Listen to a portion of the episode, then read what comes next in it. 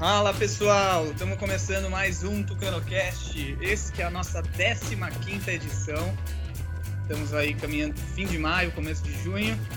E na pauta de hoje, Operação contra Fake News e Gabinete de Ódio. Reunião extraordinária no Planalto. Ministro da Justiça pede HC para Weintraub e Eduardo Bolsonaro, o Banania, fala em ruptura inevitável e o papel do PSDB em relação ao momento político atual.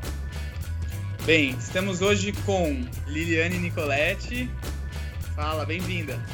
Boa noite, boa noite. Diretamente de. Você tá falando de Pelotas? Pelotas, Rio Grande do Sul, extremo sul. Boa. Também estamos aqui com Télio Kaldinski, diretamente da Cascavel. A maior cidade do Paraná, apesar que o Henrique vai discordar disso. Boa noite. Também estamos com o Henrique do Vale, aqui, diretamente de. De Ponta Grossa. Sul em peso aqui, hein? Tudo bem, pessoal? E Rodrigo Lamas, diretamente de Manaus ou Rio ou São Paulo, que você viaja muito? Hoje estou em Manaus. Princesinha dos Solimões. Ficou tranquila.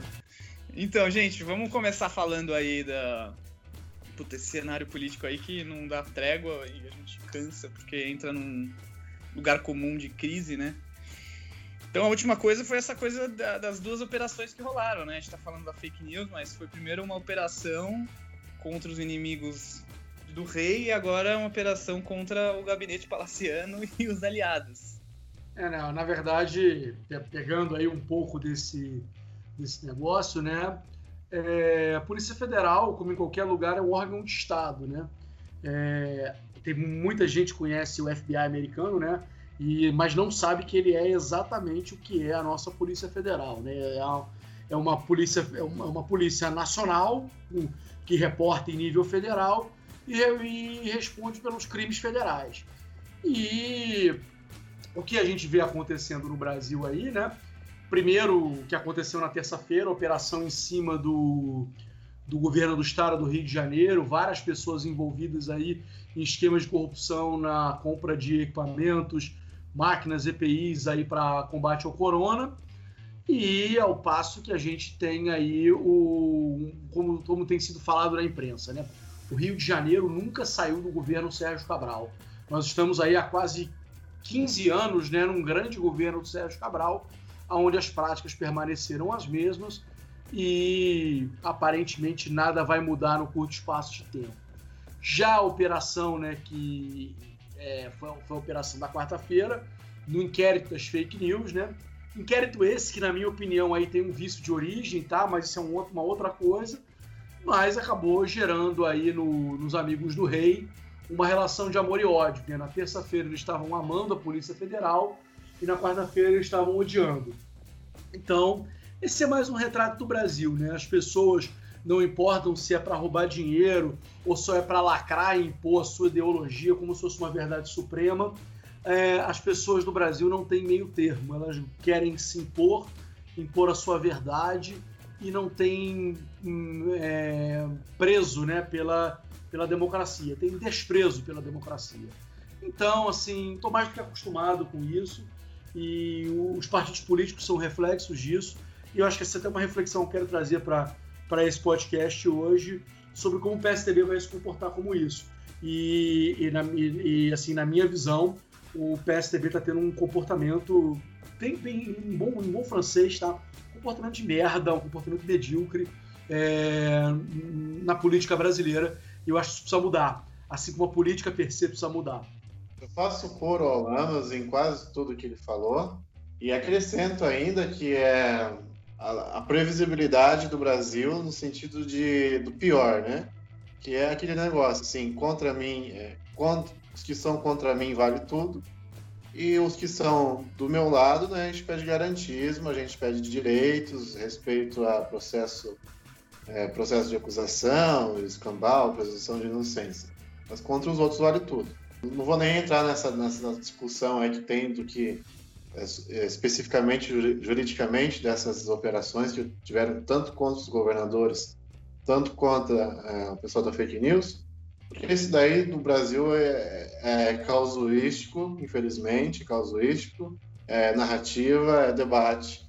Especificamente, sim, eu gosto de, de, de ver esses, esses movimentos, né? Como em 24 horas, assim, as pessoas conseguem ser tão canalhas, né? É, não tem zero apreço pelo país, zero. Ninguém está preocupado com nada. Aquele pessoal das fake news lá, eles conseguiram a chance de ouro da vida deles para ganhar dinheiro. O Alan Terça Livre, que sempre foi um, um, bosta de um jornalista, nunca teve na vida. Alguém lembra de Alan Terça Livre? Ninguém lembra. Esse cara é ridículo. O cara não, não era nada, conseguiu aí ser um alpinista social né, nessa ascensão do bolsonarismo. Tá rachando de ganhar dinheiro lá em Brasília, está morando em, em, zonas nobres, numa casa que custa sei lá quantos milhões. É, tudo isso às custas de, de falar mentira, de postar notícia merda com, com o, o viés político bolsonarista. E é assim, assim como foi a esgotosfera que havia no, no governo Dilma, tem essa esgotosfera atualmente. Sem falar do pessoal aí que você acha os novos influenciadores que quebraram a política aí, esses pessoal twitteiro e tudo mais. Agora, especialmente sobre o PSDB, é absurdo, é absurdo assim a, a, a falta de compromisso com o país se revela de uma outra maneira, né? Que é pensando absolutamente em sua, suas localidades, nos no seus eleitores ali, o deputado, o senador e assim por diante.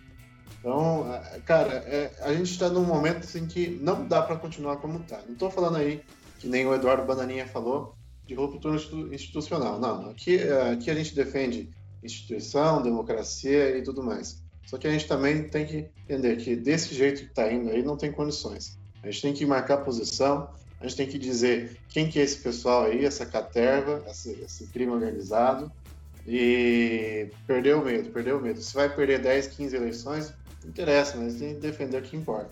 É, eu sinto não sei. O Henrique vai falar um pouco, mas eu sinto um pouco anestesiado. Não é só o PSDB, mas é um monte de. Eu não sei se é o me...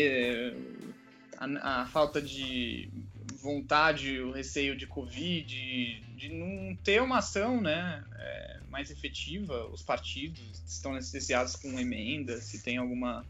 Eu tô sentindo tudo meio. E parece que o Rodrigo Maia também segura meio que uma barra, tipo, ah, vamos aliviar eu acho que a gente vai segurar isso e tal, vamos deixar. Parece, para mim, parece que ele tá de saco cheio, assim, fala, não, vamos levando, vamos levando. Mas o negócio vai levando e os caras estão lá pressionando, não sei. O que você acha aí? Olha, primeiro tratando do, do, do, tema inicial, essa operação, ela ensejou alguns debates no início é, sobre a possibilidade do STF ter convocado ou não é, esse, esse inquérito sem a participação do MP. Eu acho que esse é um tema que ainda, ainda vai gerar algum, espécie de celeuma. Agora, o importante é entender que é, o inquérito está aberto, o STF ele vai poder pintar e bordar até o momento em que esse inquérito seja concluído, seja com prisões preventivas, seja com mandado de busca e apreensão, quebra de sigilo, até o momento em que o inquérito termine. E aí nós vamos ter um, um momento muito importante que é o momento em que esse inquérito ele vai ser remetido para o Ministério Público, o Ministério Público vai, vai optar se oferece ou não uma denúncia. E aí vai estar na mão do Arias, é inevitável. Agora, até lá, a gente ainda vai ver muita coisa. Sobre o PSDB, é, é realmente bastante preocupante. Eu sinto que talvez o partido, pelo menos desde 2005, quando foi tomada a decisão de não perseguir um processo de impeachment do Lula naquele momento, o, o partido talvez tenha se acomodado na oposição. É, é, um partido que ele foi criado e logo, imediatamente, na, na duas eleições depois, assume o poder, fica oito anos no poder. E, e, parece que depois a gente perdeu um pouco a capacidade de renovação, não só de quadros, mas também de ideias. E ficou cômodo é, ser uma oposição tranquila, é, ser uma oposição de pouca iniciativa, em que o governo dominava o debate, durante 13 anos foi assim, o governo do PT, o PT pautava, a gente reagia, reagia mal, é, e é isso que surge a oportunidade, nós não somos capazes de, de vencer, a eleição de 2014 tem, tem sim seus problemas é, com relação ao abuso é, do, de poder econômico por parte do PT, mas acabamos perdendo e desde então perdemos completamente protagonismo. O, a oposição ao Partido dos Trabalhadores, que deveria ser é, uma prerrogativa do PSDB pelos anos em que exerceu, pelo fato de ter participado do, de todos os segundos turnos desde então, é, vai se perdendo e o partido se acomoda. E é curioso que a gente, depois da derrota vexatória de 2018, é, em que a gente chega a, ao ponto de, no último debate do primeiro turno, sabendo que a eleição está derrotada, não ter qualquer reação é, enérgica, contra um candidato que nós sabíamos que era um candidato problemático, um candidato instável, é, que poderia levar aos problemas que a gente está vivendo hoje. E a gente não reage. Até agora, ainda não há uma reação. É, o partido se tornou um, um, emissor privilegiado de notas de repúdio, pouca qualidade, de pouca assertividade, é, não reforma as instituições. As pesquisas mostram cotidianamente que o apoio do partido, ainda mais entre os jovens, ele derreteu esse, esse apoio, ou, ou, ou vai para um partido novo, ou simplesmente para outras legendas. Parte, evidentemente, vai para o pessoal que apoiou o Bolsonaro, mas já está se descasando dele. E a gente, o partido virou espectador, espectador privilegiado, talvez almejando seu espaço ao sol junto ao centrão, o que é uma pena, que o PSDB teria muito a entregar para a sociedade. E temos quadros ainda que podem fazer a diferença. Vamos ver como é que a coisa anda a sensação que eu tenho em relação ao partido é muito semelhante ao que o Henrique falou, né? É, o partido, como eu coloquei na introdução, né, tem um comportamento medíocre, um comportamento de merda. Nos últimos 15 anos aí, o único momento que o partido teve um comportamento mais ativo foi na eleição de 2014, né, onde a candidatura do Aécio conseguiu é, trazer para o bojo da, da sociedade aí uma empolgação aí que eu jamais vista, entendeu? gente que não imaginava uma, se posicionar de uma forma muito clara e muito firme de que ele, o Aécio, representava uma solução para aquele momento. E foi o último momento de brilho do PSDB. Tudo bem, 2016, mas aquilo 2016 foi muito um anti-esquerda, né? E aquilo foi pautado pelas vitórias fortes que o PSDB teve no estado de São Paulo nas eleições municipais. Mas de lá para cá foi ladeira abaixo, entendeu? É, enfim, tem uma dificuldade muito grande do partido se comunicar com a sociedade. As lideranças do partido são incapazes de entender é, o, o, momento do mundo, né? Vamos colocar assim, tá na moda falar agora, né? do novo normal. É, tem uma ou outra pessoa no partido capaz de entender isso e colocar em prática, que tem voz de comando. Posso de, de, destacar os dois governadores mais famosos, o Dória e o Leite. Só que o Dória tem um projeto de poder pessoal, entendeu? E que eu acho que ele vai enfrentar muita dificuldade dentro do partido é, para é, legitimar a candidatura dele em 2022, eventualmente, porque isso muito possivelmente é, ter, teria, levaria o PSDB a abrir mão do governo de São Paulo e entrar numa candidatura presidencial com uma legenda que não fala com a sociedade, com um candidato que se expõe demais e que é muito rejeitado. O Eduardo Leite sim está dando um exemplo, mas, mas ele está muito mais associado à figura dele do que associado ao partido, entendeu? Então é um pouco é, é, é um pouco disso. O momento do partido, na minha opinião, é muito ruim. E eu estava comentando mais cedo isso no chat com uma galera do partido hoje falando o seguinte, olha, o PSDB é, ele é um muro, e é um muro de merda. Porque é, é aquilo. Ele nem é centrão, como o Henrique falou, né? Busca algum protagonismo ao centrão, mas tem um discursinho lacrador é, para dizer que é um partido limpinho e ao mesmo tempo não se mistura. Ou seja, nem se beneficia da, do, das benesses do poder, se fosse o caso, uma coisa que eu não tenho atração, que eu não tenho. É, que eu sou oposição a isso mas ao mesmo tempo nem é, é limpo, né? É inaceitável do tipo o líder do PSDB do Senado ser um desqualificado como Roberto Rocha. É inaceitável o senador Isalci ser vice-líder do governo Bolsonaro no Senado. Inaceitável isso, entendeu? Esse tipo de atitude, é, outrora, né, em outros momentos da história, eu vou remeter aqui aos nossos historiadores, a Revolução Francesa seria punido com uma guilhotina talvez a gente tivesse que trazer uma guilhotina para essas pessoas hoje. Não uma guilhotina real, ninguém está querendo matar ninguém. As pessoas estão querendo, tipo assim, cara, você não tem vez nesse partido, você tem que ser guilhotinado do seu cargo. Cai fora. Quer ser senador do governo do Bolsonaro, vai militar em outro partido. Entendeu? Num, esse é o tipo de merda no qual a gente, nos colo... a gente se colocou. Eu compartilho um pouco da ideia dos rapazes uh, do, na função do PSDB, ele está apagado há um bom tempo. A gente percebe que, principalmente quem está militando dentro do partido, é, compreende que isso tem muito a ver com a, a ausência de estímulo aos jovens. A gente vai ver essas novas lideranças que estão despontando, como o Rodrigo falou, são pessoas que não foram criadas dentro do PSDB. O Dória ele chegou, inclusive, é, recebeu uma resistência inicial bem, bem considerável antes de ser candidato a primeira vez. E o Eduardo, o próprio Eduardo, por ser muito novo, lá quando ele foi candidato a vereador, ele não teve praticamente nenhum apoio do partido. Ele teve que atropelar o partido, ter um destaque pessoal para se tornar quem é o, o, ótimo político que ele é hoje e ter então o apoio do, do partido.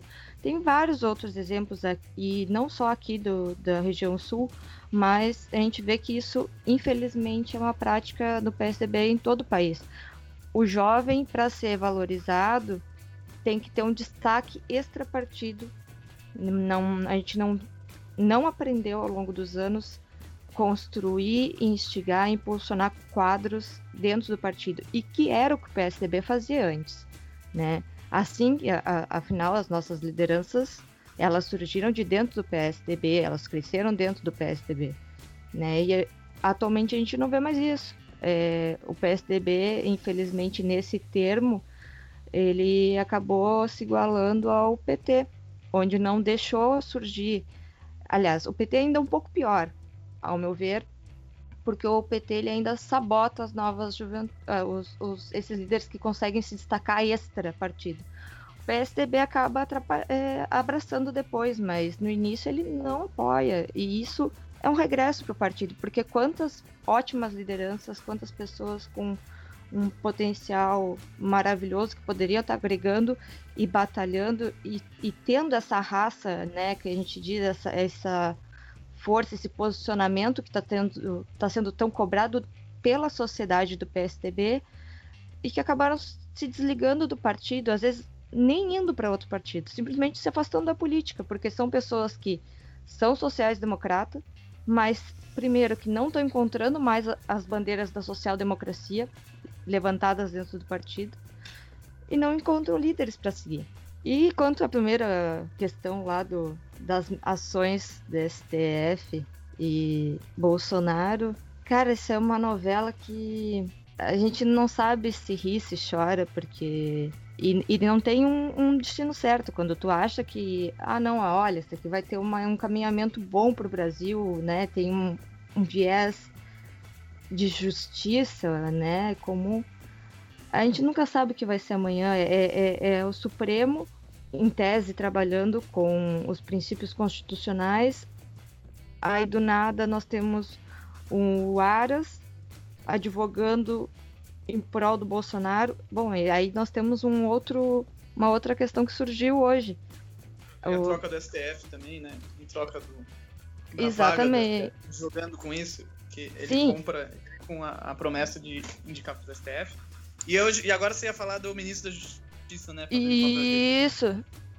Não, e que, e que acarretou agora que os promotores federais estão fazendo um abaixo assinado para tentar depor o, o Aras, né?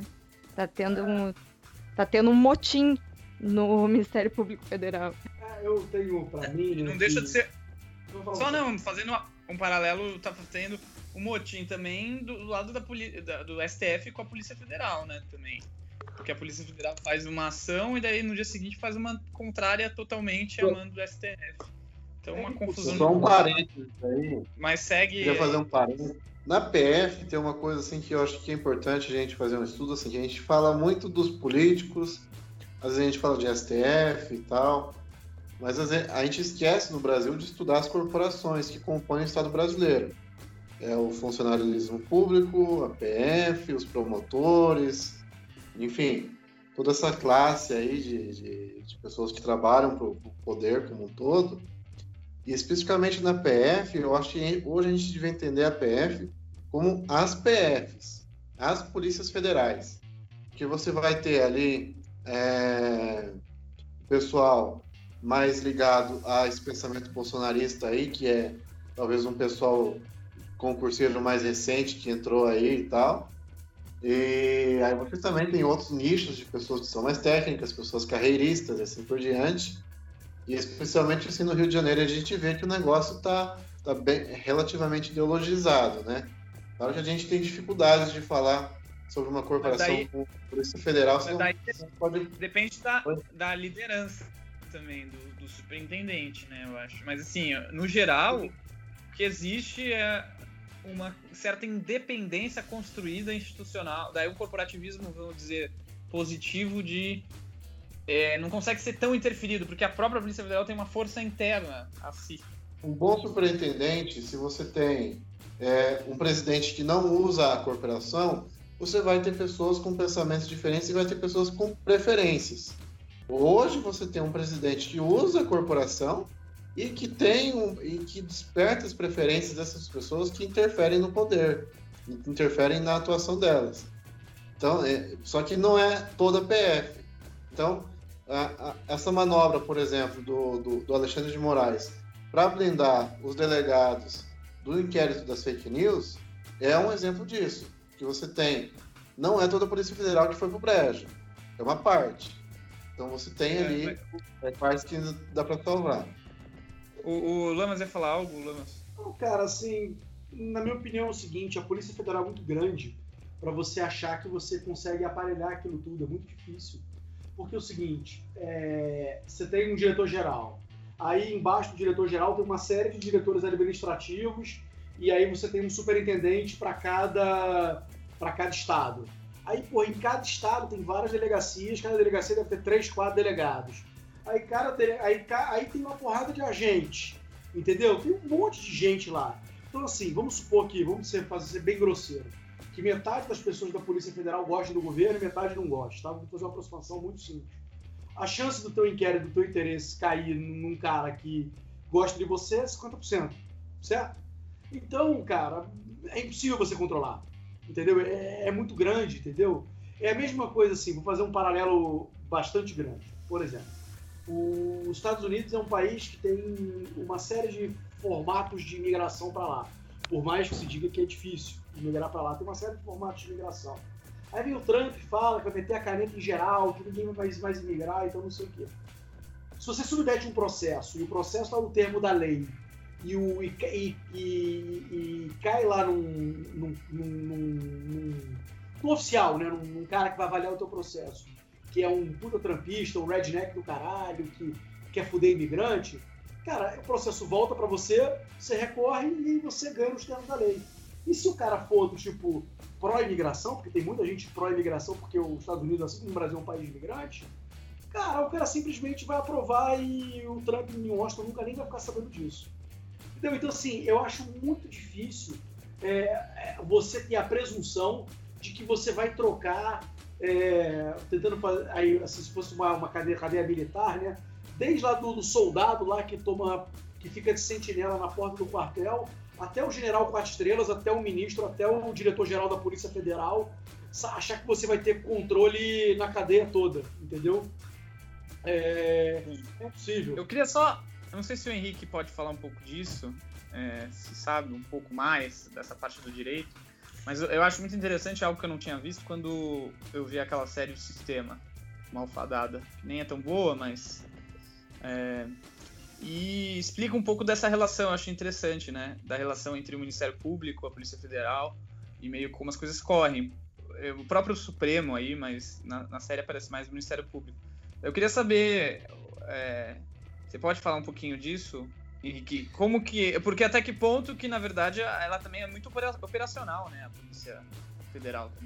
É, olha, é, a Polícia Federal já há algum tempo você só você só acessa via concurso e houve um processo no, nos governos Fernando Henrique e Lula de é, engrandecimento da corporação. Se aumentou o número de delegacias, é, aumentou o número de concursados. É natural nesse tipo de instituição, sobretudo nessas que passaram a ganhar algum grau de autonomia após a Constituição de 88, que o interesse primordial, o, o ponto nodal que une a maioria dos seus integrantes é a, a, a construção de uma corporação, efetivamente, é, de forma a garantir a independência do, do órgão.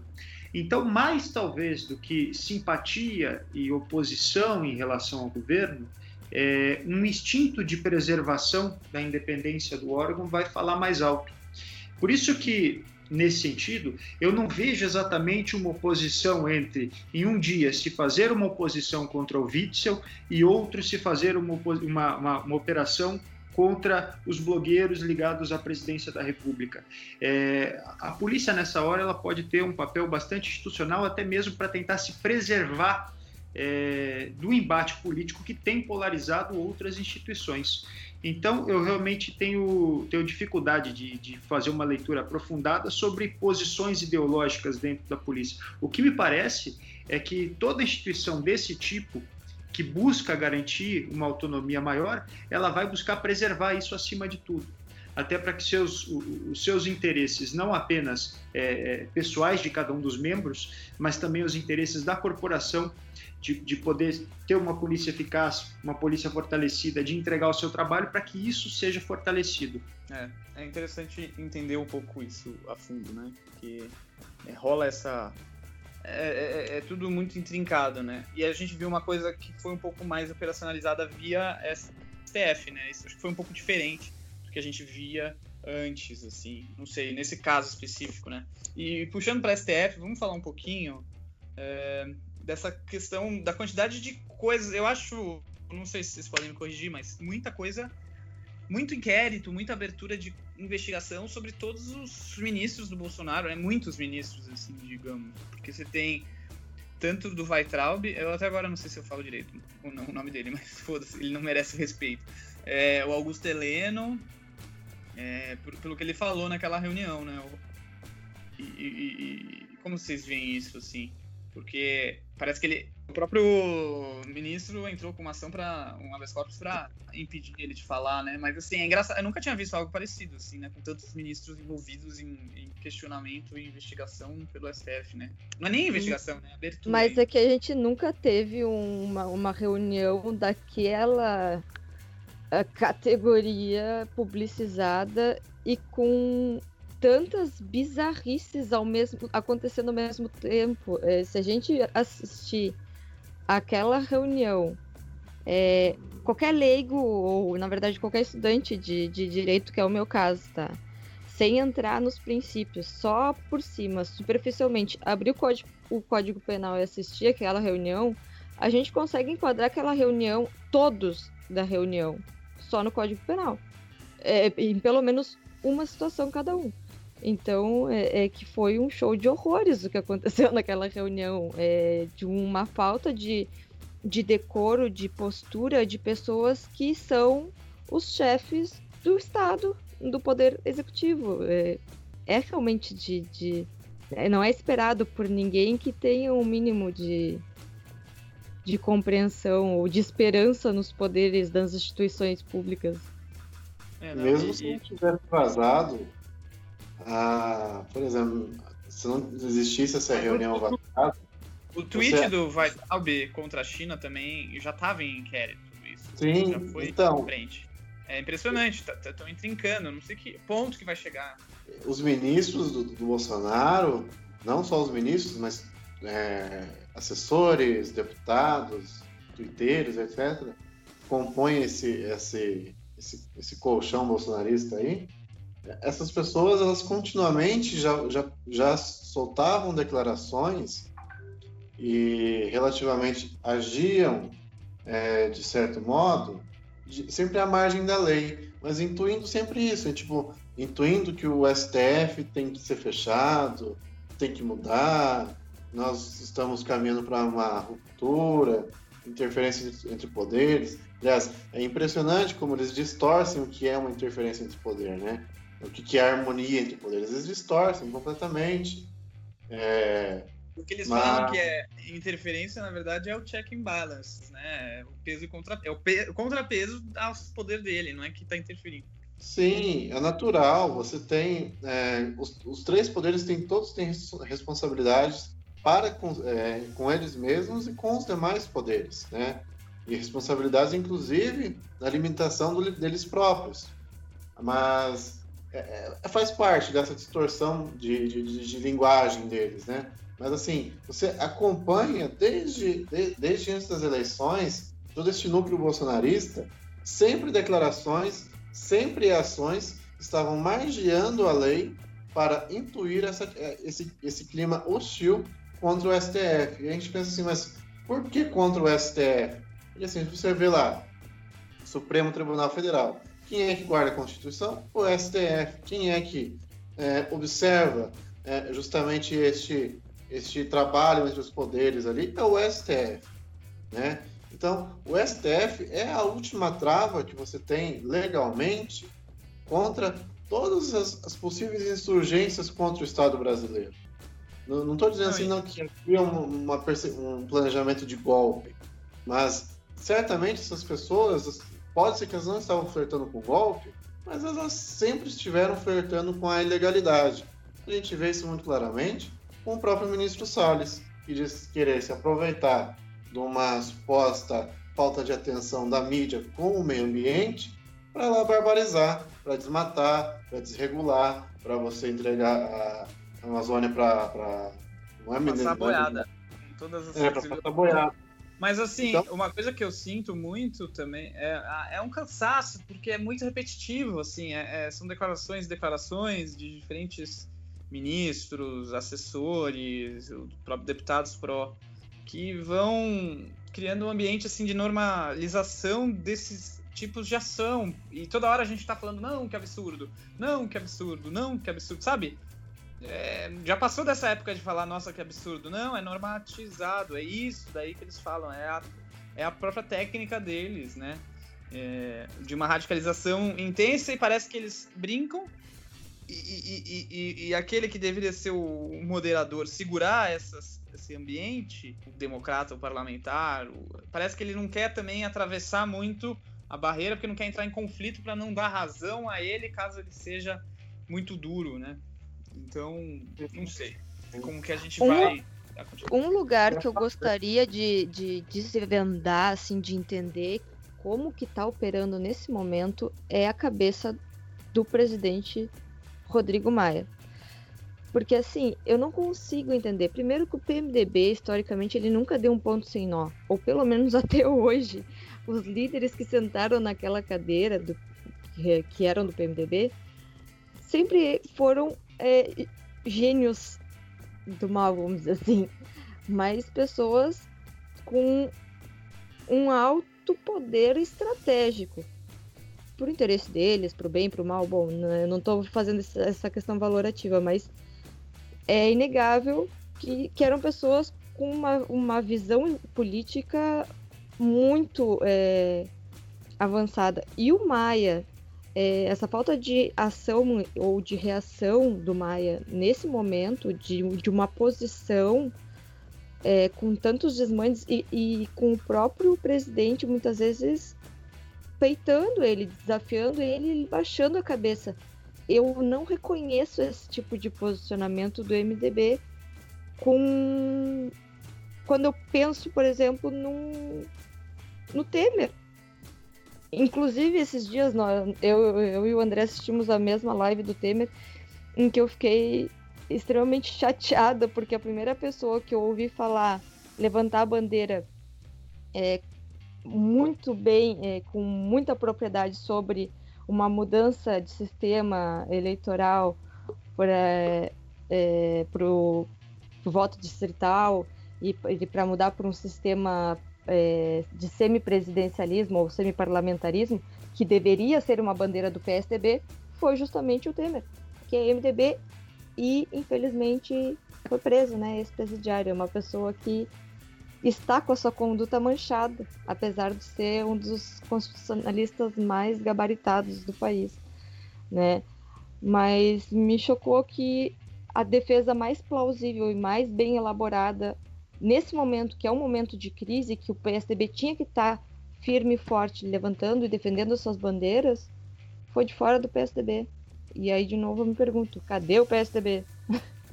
Mas eu acho que tem uma coisa. É, uh, eu escutei do, um pouco do Maia, o que me pareceu, ele falou bem cifradamente, eu acho, que uma coisa é a ação do Bolsonaro e outra coisa é o que ele fala. E daí, para mim, fica a impressão de que ele ignora o que o Bolsonaro fala, porque ele fala, fala, fala para os outros e para o grupo dele. Só que no fim das contas ele faz ok, entendeu? Tipo, fazia, falar mal do, do, do, da, do é, Congresso, só que ao mesmo tempo fazer acordo. Fazer acordo, entendeu? Então acho que de alguma forma o Rodrigo Maia, ele, ele tem essa coisa de, ai, deixa, vai, não aguento mais, mas vai indo, vamos tocando. Eu acho que tem um pouco essa ação do, do, Maia, do Maia nesse sentido. E outra coisa em relação ao, ao, ao PSDB e a posição, uma coisa que eu vejo um pouco, eu acho, é um receio de parlamentar do PSDB com relação às bases locais deles. Eu acho que ele, eles ainda não têm muito sentido, entendimento, ou se ainda existe tanto bolsonarismo nas bases deles. Porque eu vejo muito deputado, assim, eu digo particular aqui de São Paulo, que não tenta polemizar em nada, assim, não quer falar nada do assunto. Entendeu? Eu acho que ainda tem muita base que eles têm receio de perder porque, querendo ou não, ainda tem uma base de bolsonarismo aí que, para tudo que aconteceu, é relativamente né, 30%, e contando com regular, aí vai para 40 e poucos por cento, que é. Acho que passa 50, né? Não sei, o ótimo regular, o ótimo bom regular. Que eu acho que deixa esses caras muito anestesiados, assim, os deputados. Sem contar, eu acho que tem muita coisa de emenda que deixa eles quietos também. É, há liberação de emenda que não aparece, mas mas enquanto o... eles não aparecem, hoje o segundo lugar no Twitter era o Trota é, citando, marcando o CUT, marcando o PSL para fazer um movimento nacional contra o Bolsonaro. e carregando a sigla do PSDB é, e virando chacota nacional. Então, né, enquanto o Somi tem outros. E aí tá lá estampado PSDB. É muito filho, né, cara? O Frota é o primeiro mandato dele, o cara foi sempre estourado a vida inteira e tal. Mas do Maia, assim, acho que é interessante a gente fizesse um, uma retrospectiva para lembrar quem que é o Maia. Saber, né? O que vocês acham dessa minha teoria? Você Fala, Télio, vocês acreditam? Até que ponto que vocês acham que vale? Eu só ia dizer assim que tipo, a gente tinha que lembrar antes que de onde veio o Maia, quem que foi o Maia.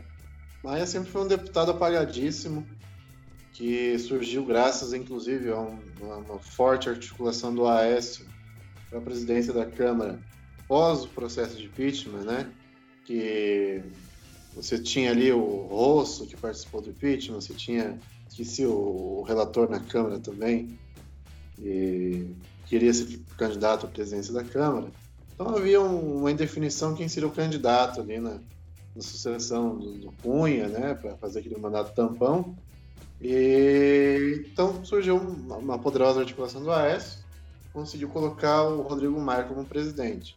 Então a gente olha assim para trás, assim, a gente vê um deputado apagado, é, uma pessoa com boas ideias, naturalmente, um bom cara, mas que nunca foi proativo, que nunca, nunca cavocou seu espaço, o pai dele sempre foi um líder muito mais requisitado do que ele mesmo, que o Rodrigo Maia. Então eu acho que exatamente por essa falta de, de, de, de experiência, não só em questão de tempo, mas em, em, em ter participado de grandes decisões, não ter participado de grandes decisões, faz com que o Maia, sobre certos aspectos, ele fique sem reação. Né? Então ele acaba fazendo protocolar ali, uma notinha de repúdio, um discurso é, escrito ali na, no gerador de palavras de nota de repúdio também, ele toca o barco, né? Ele, até porque ele vai acabar é, é, é presidente da Câmara e ninguém vai lembrar dele. É, mas é que eu não concordo muito que ele seja um cara tão sem a experiência. Eu acho que ele é um cara muito. Ele é vivido, mas. Muito, é muito sabidão, assim, só que ele é um cara que trabalha no escuro, assim. E eu acho que de alguma forma ele, ele se vê valorizado com um Bolsonaro fraco ou acuado, sabe?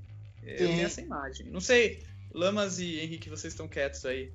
É, como vocês fazem essa leitura assim de congresso com governo, mas essa parte mais de tipo atuação frente ao que o Planalto e o governo faz? Cara, eu vou trazer o, o, argumento que o Fernando Henrique sempre repete, que eu acho que é muito importante para compreender a relação Congresso é, e partidos. O Congresso brasileiro é forte e os partidos são fracos. Isso faz com que a dinâmica parlamentar ela seja muito diferente do que se esperaria em outros países onde você tem uma situação bicameral e a liderança partidária ela acaba tendo um peso muito importante. É, Rodrigo Maia ele acaba, em virtude disso, tendo vários tipos de, de freios a uma atuação mais energética dele. É, ele entra e é eleito presidente com uma agenda bastante ambiciosa de reformas, mas talvez foi eleito três vezes, acho que isso é importante lembrar. O Maia é, vai ser um dos presidentes mais longevos da Câmara, mas ele acaba se deparando com dois presidentes fracos. O primeiro, o Temer, após o escândalo da JBS, perde seu poder de aglutinação e de reforma, e depois o, o Bolsonaro, que após a reforma da Previdência e agora com a emergência da pandemia, ele perde também boa parte da sua agenda política. Ele entra num movimento de defensiva, como também entrou o Temer no final do seu governo. De modo que é muito difícil articular. Além disso, você teve um movimento mais recente do governo Bolsonaro, por meio do ministro da Secretaria de Governo, de trazer para perto de si, nomeando vários acólitos do Centrão, de modo que, de uma hora para outra, o Maia se viu é, perdendo metade da sua base. É, eu acho que ele vai levar um tempo ainda para se reestruturar, mas uma coisa que a gente tem que entender do processo de atuação do parlamento brasileiro é que tudo bem, você pode ter presidentes ou lideranças mais arrojadas, outras menos, mas o fato é que a decisão parlamentar ela é tomada a partir da construção de um consenso, como em qualquer órgão colegiado, de modo que, enquanto esse consenso, por exemplo, em torno de um impeachment não se construir, é muito difícil para a liderança que preside o Congresso tomar uma decisão por conta própria. Claro que ele pode empurrar, ele pode incentivar um processo, mas ele fica muito mais preso do que, por exemplo, a atuação do STF, que tem um número menor de membros e que pode tomar decisões unilaterais, como é o caso do, do Alexandre de Moraes, na condição, na condição de presidente do, do inquérito.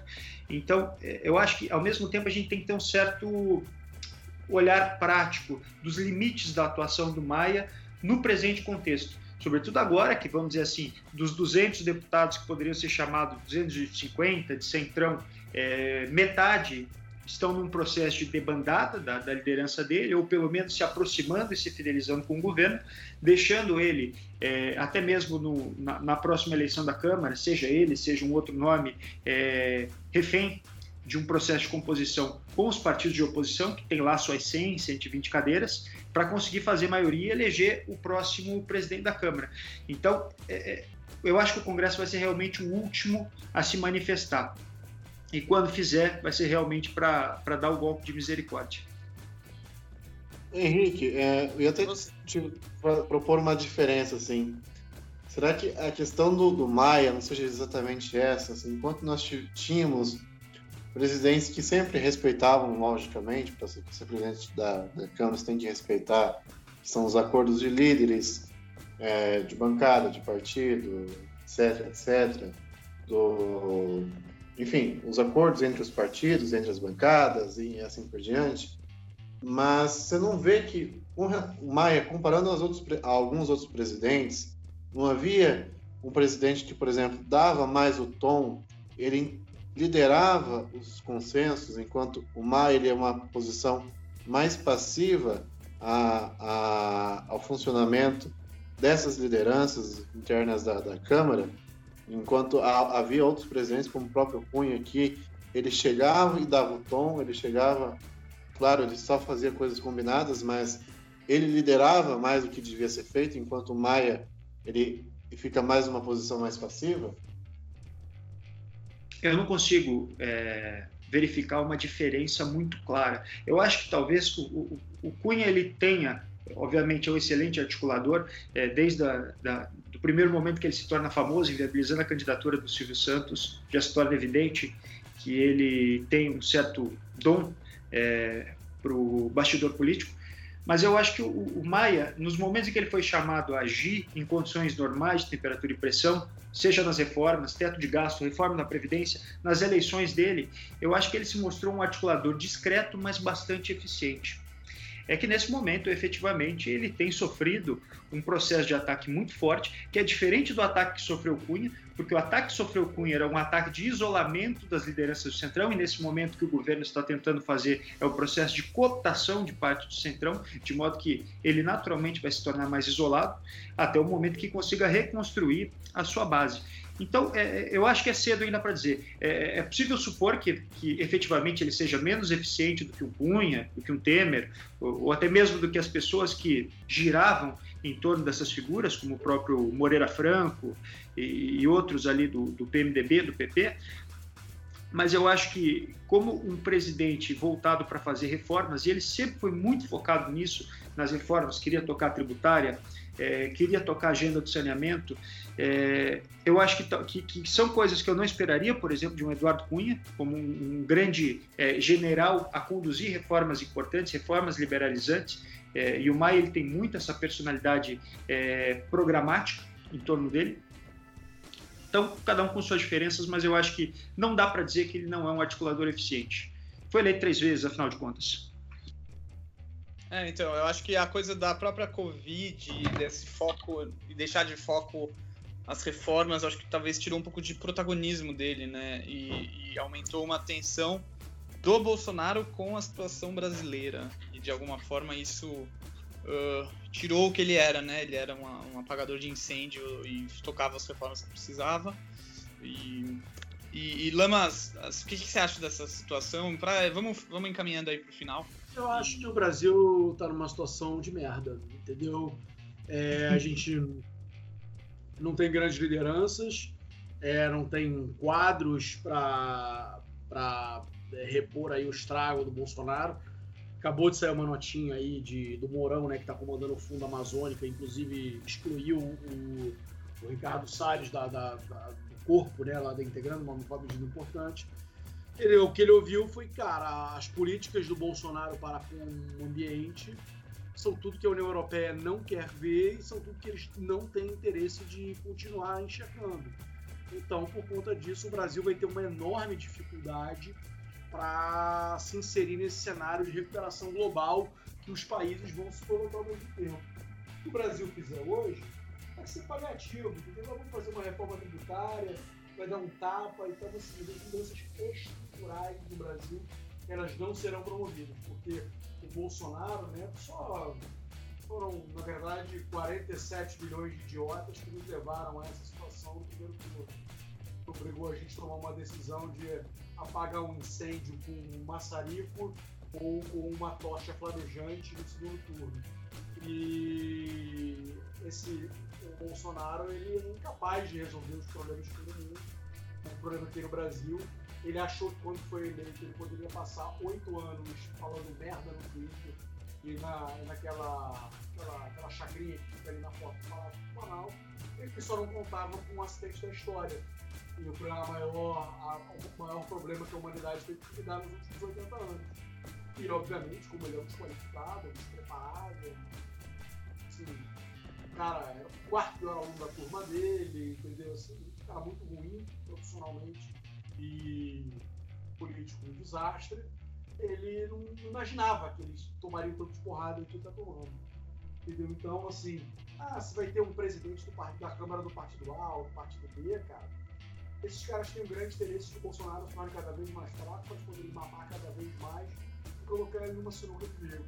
Então, é isso que muita gente tinha falado. Eu escutei muito disso. é a melhor coisa pra... Eu acho que o Brasil está num momento, vai ficar um momento muito ruim. A gente vai acabar dependendo de iniciativas locais para recuperar algum fôlego.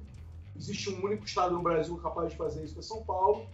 E o resto, bicho, é tocar o barco, entendeu? Assim, tenho falado para muita gente, entendeu, que considere seriamente a oportunidade de não seguir no Brasil, porque isso aqui, na minha opinião, isso aqui é uma merda, entendeu? E que a gente vai ser muito difícil sair disso, entendeu? É, assim, outro dia, eu uso muito o LinkedIn, né, que é a rede profissional, uma rede social profissional. cara, assim, é, o LinkedIn está completamente poluído, né? Virou Facebook, campanha política total. E, assim, que tem de gente assim, que tem, não tem nem o segundo grau completo, falando que o Brasil está numa, numa, numa, numa, ditadura comunista, é, é, é surreal, entendeu? Então, assim, cara, é, é, meio triste falar isso, né? Até que eu não sou tão jovem quanto vocês, é, mas assim, sou super jovem ainda, apesar de que o jovem tem que acabar, né? É, assim, é frustrante viver num lugar desse. Vou repetir o que eu falei outro dia. Eu fiz há 20 anos atrás, no ano 2000, com 16 anos, a minha redação para entrar na UFRJ. E o tema da redação era Brasil do, país do futuro, dois pontos. Até quando? Ponto de interrogação. E a minha redação simplesmente foi dizer que o Brasil era o país que sempre do futuro, né? Nunca era o país do presente. E aqui o presente no futuro nunca chegava. E há 20, há 20 anos atrás eu estava certo em relação a hoje. Então é, é, difícil lidar com esse tipo de informação. Entendeu? Então é. Não, então, assim, eu não vejo grande futuro para o Brasil nessa legislatura. Minha única esperança, sendo específico do Brasil, é que essa cagada aí sem tamanho de quatro mandatos de PT, mais um de Bolsonaro, faça a gente na próxima eleição pensar, cara, não dá nenhum nem outro, vamos seguir por um caminho intermediário. Essa é a minha única esperança. Fora isso, eu acho que qualquer coisa que aconteça em congresso, isso aqui é paliativo. É, é nesse tom melancólico aí, mas é, é realmente complicado, Rodrigo. E Lila, vamos terminando então com você. É, qual que já vamos colocar você aí no primeira vez participando para dar os o que, que, você acha que vem por aí. Deixar Gente, essa resposta. E, que e responsabilidade. Bom, gente, é, obrigada, viu, pela responsabilidade, assim, já para ser batizada de chegada.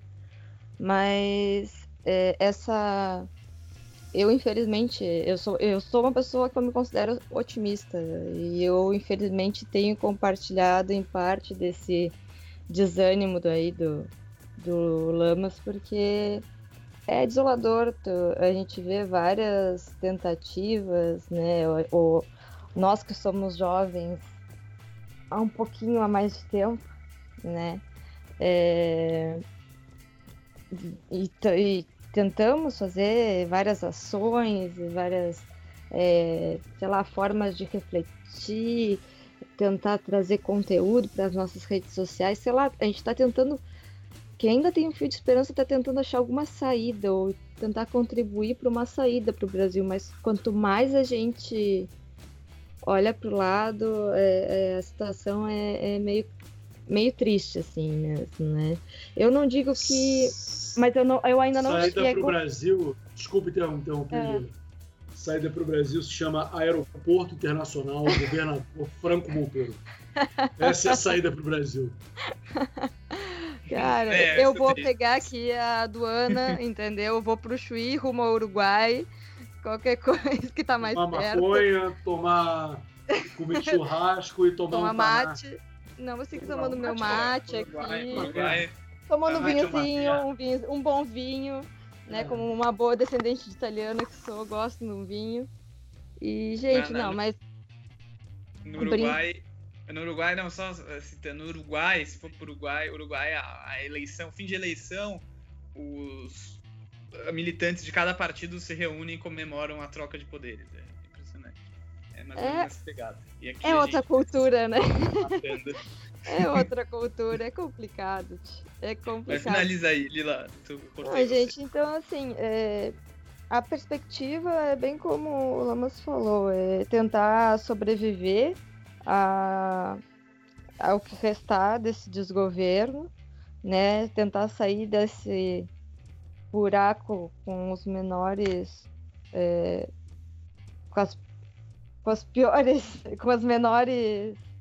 É, situações. Eita caramba, travei. Né? Mas do jeito menos pior, vamos dizer assim, né? No bom gauchês. Porque já a gente. no início do ano já caiu os buteados do bolso, já não tem mais nada, a gente já olha pro lado, já então, o negócio é arrumar para outro canto, porque e esperar passar essa onda. Eu acho muito difícil a população magicamente é, tomar essa atitude do caminho ao centro.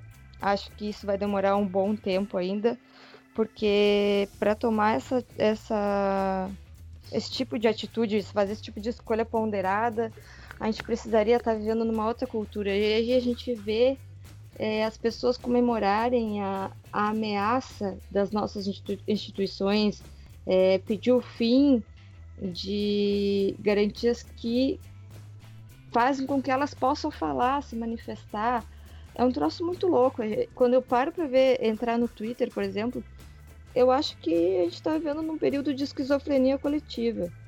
Né? Então, porque é onde é um momento em que as pessoas falam, falam, falam, falam, falam, sem saber do que estão falando, pedindo, é, implorando para que se assuma um estado onde elas não possam mais falar. É, é muito bizarro. É, então eu acredito que, a não ser que surja um líder, porque infelizmente o Brasil opera dessa forma, é, tem que ser um líder populista, a gente, tem que, a gente vai ter que rezar para que surja um líder populista e consciente, que faça, que esteja preocupado em fazer gestão e não plano de poder pessoal. Então a gente vai estar tá à mercê ainda de um salvador que apareça para poder conquistar os votos do país, porque infelizmente pelo bom senso tem algo que o brasileiro vem se mostrando ao longo dos, dos últimos anos é que bom senso não existe né, na nossa cultura. Então, infelizmente, não vou terminar com algo, alguma visão otimista, se foi essa a intenção. É um cenário é, bem otimista, é impressionante. Mas é que realmente a gente olha para um lado, olha para o outro, olha para trás, olha para a história e não tem como ser diferente. A gente vem numa ladeira abaixo, assim, impressionante. E é rezar, torcer, sei lá, fazer macumba, qualquer coisa tá valendo para que surja uma pessoa é, carismática e que esteja preocupada finalmente com o país, com a, o desenvolvimento, comprometida com o desenvolvimento, de, com a melhor, uma melhor qualidade de vida para os brasileiros, preocupada com os brasileiros e com o Brasil. E acho que é isso. Boa, boa, boa. Bacana, gente. Ó, com esse tom melancólico e triste, e uma esperança que virá no próximo episódio, no próximo programa. A gente vai finalizando aqui. Queria agradecer muito o Lila, que é a primeira vez que participa. Agradecer o Télio, agradecer o Henrique, agradecer o Lamas. Obrigado, pessoal. Valeu. Valeu, valeu. boa noite aí, tudo bem? Responde. É. Valeu. Só responde, acorda, estamos vivos. Valeu. e até o próximo TucanoCast, pessoal. Valeu mesmo. É. Falou.